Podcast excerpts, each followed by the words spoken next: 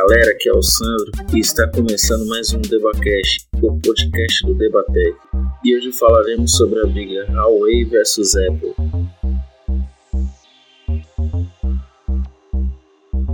Mas qual seria o motivo dessa briga? E por que um episódio sobre isso? Os aparelhos da Huawei são bons? São muitas dúvidas, mas o foco foi uma declaração do presidente Trump sobre a empresa, onde na declaração ele alega que a empresa é uma ameaça em potencial em espionagem. Sim, já tinha falado em episódios anteriores sobre a questão da China, né? Está observando a gente. É episódio sempre válido para você ouvir. Mas que tipo de espionagem é essa? E por que o presidente está com tanto medo assim? Bom, falar sobre isso, é, tem que falar um pouquinho sobre a questão política lá, né? Que, para quem se lembra, assim que ele assumiu a presidência, é, a primeira coisa que ele fez foi aumentar a tarifa né, do, dos produtos oriundos da China e diminuir os impostos dos produtos nacionais, ou seja, aqueles produtos que vinham bem mais baratos de fora passaram a ficar no mesmo preço de um produto que era fabricado no, nos Estados Unidos.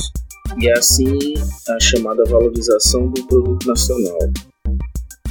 Um ponto positivo disso foi o aumento na, na geração de empregos e tal, mas aumentou empregos nos Estados Unidos e meio que diminuiu empregos na China.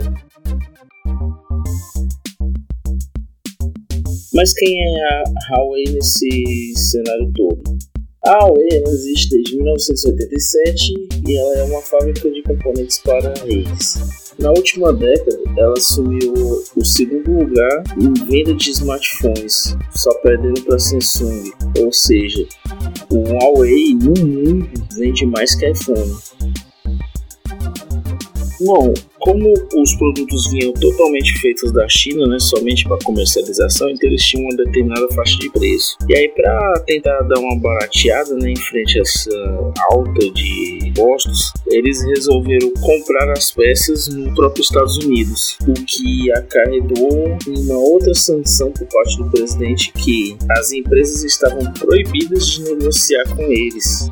É aí que entra a história da espionagem, já que a partir do momento que eles têm acesso a produtos fabricados nos Estados Unidos e eles incorporam essas peças em seus aparelhos, torna uma espécie de ameaça, já que eles conseguem usar a tecnologia local para espionar o próprio país. Bom, até aí não tá muito bem, mas a Huawei ainda tava se virando, já que não podia comprar componentes, né? E então foi que veio a chamada cereja do bolo, né? O Agora, os celulares da Huawei estão proibidos de usar Android também. Sim, a Huawei agora não mais pode usar o sistema Android em nenhum lugar do mundo. Se a gente for parar para olhar mais de perto essa briga, a gente percebe que no nosso país também não tem tanto espaço para essa marca. Não é comum a gente ver em prateleiras celulares Huawei, é, a Xiaomi também agora está começando a pegar um certo mercado, mas não ainda tem barreiras e não, não somente questão de preço, já que eles têm um custo menor para venda, mas questões políticas e aí a gente fica hoje com apenas a, a Samsung, a LG e a Motorola. E é claro o iPhone, né? já que o Brasil é uma espécie de porão lá do, dos lixos dos Estados Unidos, então o iPhone entra nesse bolo. E assim, por mais que você não veja esses produtos né, na, nas prateleiras, não quer dizer que não sejam bons mas na verdade existe uma barreira política que vem tanto de lá como daqui e esses diversos acordos unilaterais, bilaterais, multilaterais aí feitos entre os países. E para você adquirir um celular da Huawei, normalmente você teria que ir até a loja da Huawei. Se você quiser um Xiaomi, você ia ter que ir até a loja da Xiaomi. E é complicado, já que em diversas análises, se você entrar em qualquer blog de tecnologia, assim, desses blogs de tecnologia que trabalham com análises, que eles recebem os produtos para avaliar e dizer, não, esse é melhor que esse, nisso, nisso, você vai ver a questão da qualidade dos celulares Huawei, Xiaomi, Blue e essas marcas lá da, da Ásia então, assim, você não pode se basear pelo fato de que, ah, se, se não tem para vender é porque não presta, e na verdade não é. Alguém está pagando para que ele não seja vendido. É, e você tem que observar isso. E não só julgar a marca, falar assim, que, ah, se fosse bom, tava aqui. É, esquece esse tipo de pensamento. Vá atrás de pessoas que trabalham com isso, com análise, gente da área, gente que vê o produto, pega o produto e fala: não, isso aqui é bom por causa disso e disso. E as pessoas testam mesmo ao extremo esses aparelhos e tanto o Huawei quanto o Xiaomi já foi provado diversas vezes ser superior ao iPhone. Pelo menos aí na, no meio popular é o top de linha. Até os celulares Samsung são melhores que o iPhone em diversos quesitos.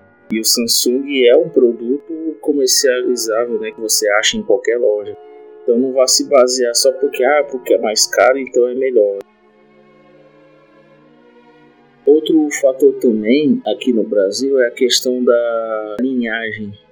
Por mais que você veja produtos superiores, mas aquilo que chega no povão às vezes não é a primeira linha do, dos aparelhos, é uma, sei lá, segunda, terceira linha. São produtos que já estão praticamente deixaram de vender em seus países de origem e aqui eles estão a um preço considerável acessível, mas que na verdade ainda assim, pelo menos o iPhone, mesmo ele já tendo saído alguns modelos tendo saído de linha há alguns anos, ainda é caro.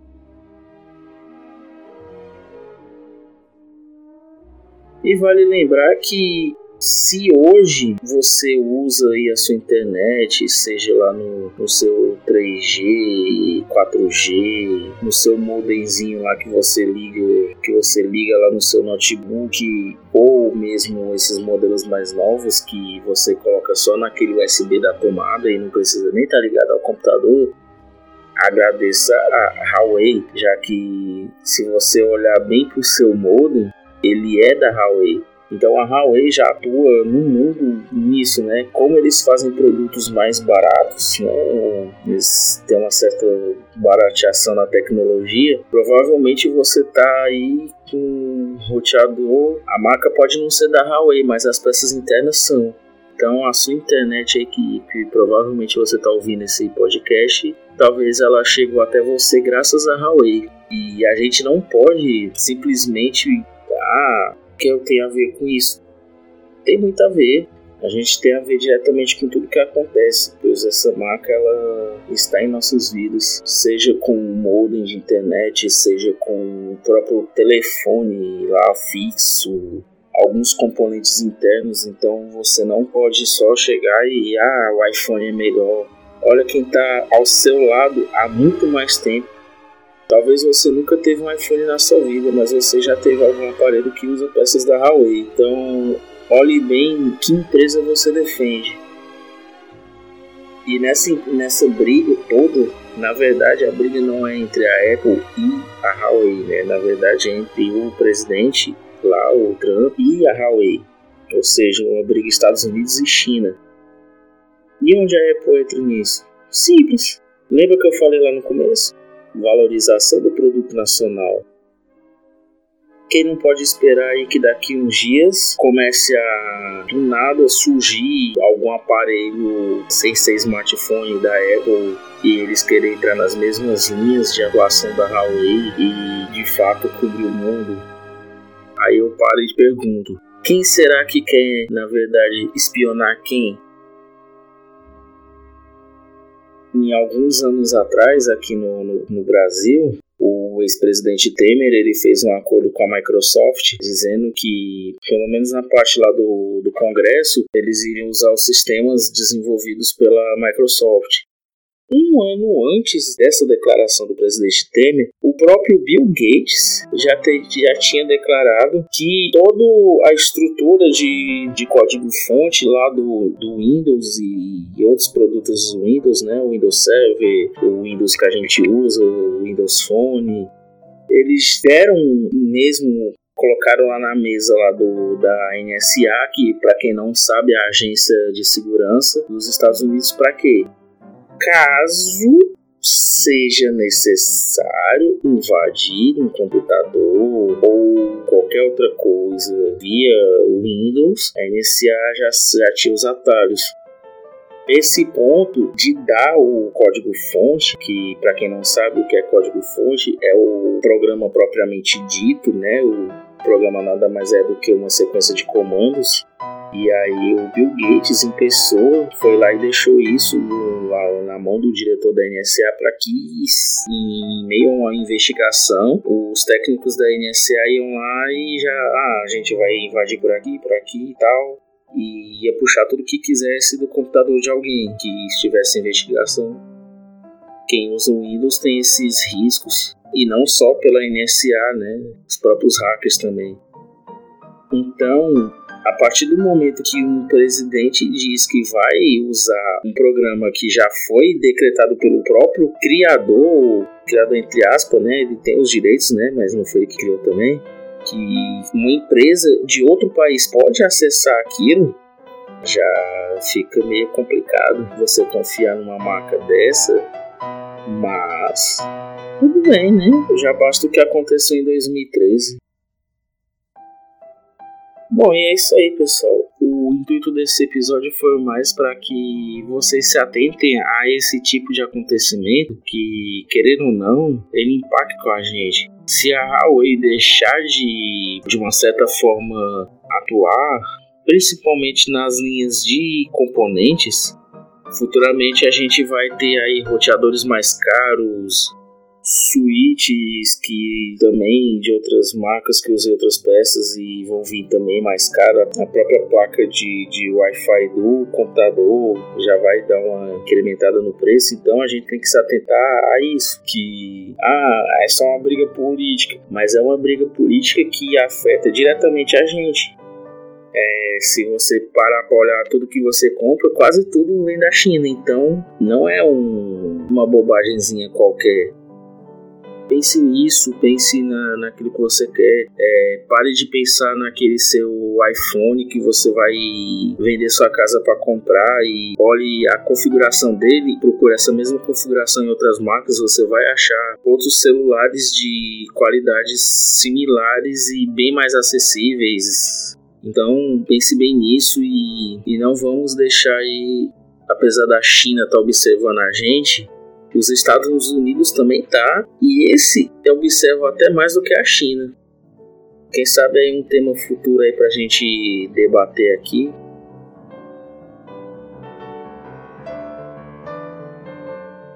E é isso aí, pessoal. Vou ficando por aqui. E antes de encerrar, eu queria dedicar esse episódio a todas as pessoas aí que fazem análise de celular. Eu queria muito ganhar celulares para fazer análise também. Um dia, quem sabe, né?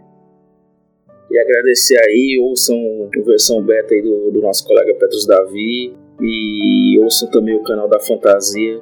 Lá várias narrações de livro bacana para você que não tem tempo para ler ou, ou, simplesmente tem preguiça ou, ou não sabe ler. Vá lá o canal da Fantasia pode te dar uma força. E se você tiver um viés mais cristão também, ouça o Lectio Cristiana, que é a análise de livros cristãos, para você refletir e é isso aí. Me siga aí no, no Twitter, arroba Sankinas, ou no Instagram, arroba Debatex, DebateCHZ. Você pode enviar suas críticas, dúvidas, sugestão, elogio, xingamento, boleto para pagar no debatex.gmail.com debate chz tudo junto arroba gmail.com e você pode ouvir esse episódio pelo Anchor, Spreaker, Cashbox, Mixcloud, SoundCloud, Spotify e demais agregadores. E leiam também lá o blog Debatec, debatec.blogspot.com, que de acordo com o Rank Blogs Brasil é o nono melhor blog de tecnologia do país. E um abraço a todos e fiquem